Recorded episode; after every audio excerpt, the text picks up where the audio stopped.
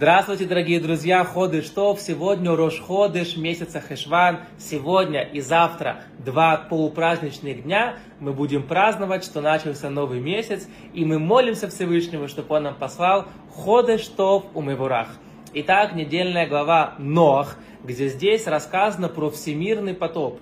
Человечество грешит и грешит и грешит, и Всевышнему, увы, приходится уничтожать свои творения, которые он так любит – которыми он так дорожит, приходится всех уничтожать в потопе, потому что грехи уже зашкаливают. Так больше жить нельзя. Давайте обратим внимание, почему Всевышний посылает наказание человечеству именно с помощью воды. Почему именно потоп?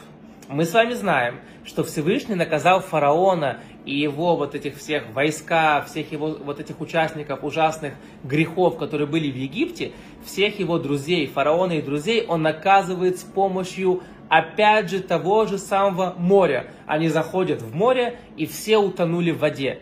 Но почему Всевышний всегда наказывает с помощью воды? Очень интересно. Говорят нам наши мудрецы, что Всевышний, его самое большое милосердие заключается в том, что вода, моря и океаны, которых так много, они не затапливают сушу.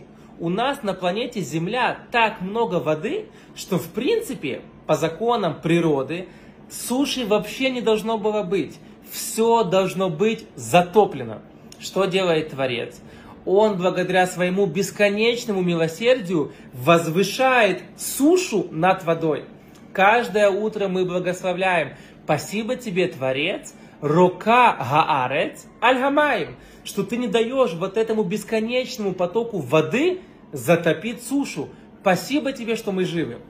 В этом проявляется самое большое милосердие Творца. Мы все живы ежедневно, потому что Всевышний сдерживает потоки воды.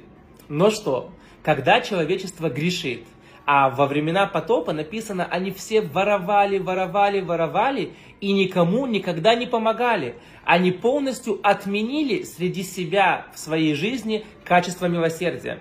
Когда люди не занимаются милосердием, то Всевышний забирает свое милосердие, мера за меру. Вы перестали быть милосердными, вы уничтожаете качество милосердия, которое есть в мире, тогда Всевышний, увы, забирает качество милосердия свое, мера за меру, и тогда естественным образом вода затапливает сушу. Это что произошло во времена Ноаха. Не было милосердия, вода затопила всю сушу. Кто же спасся? Спаслась семья Ноаха. Почему? Написано в Мидрашах, что Ноах 220 лет помогал своим родителям, дедушкам и бабушкам, своим детям. Он был единственный человек на белом свете, который занимался милосердием. И из-за того, что он помогал близким и друзьям, то Всевышний спасает его, и его ковчег, его корабль смог возвыситься над водой. Почему? Потому что милосердие Творца ему помогло. Потому что раз ты занимаешься милосердием, Всевышний спасает тебя. Удивительные вещи.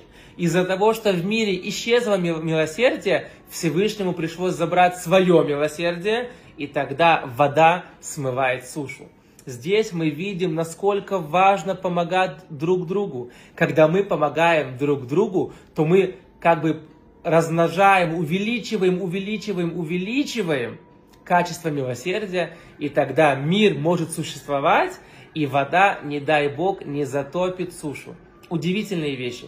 Спасибо огромное за внимание. Давайте усиляться в заповеди Хесед – в заповеди помогать друг другу, ведь на этом стоит мир. Шавуатов.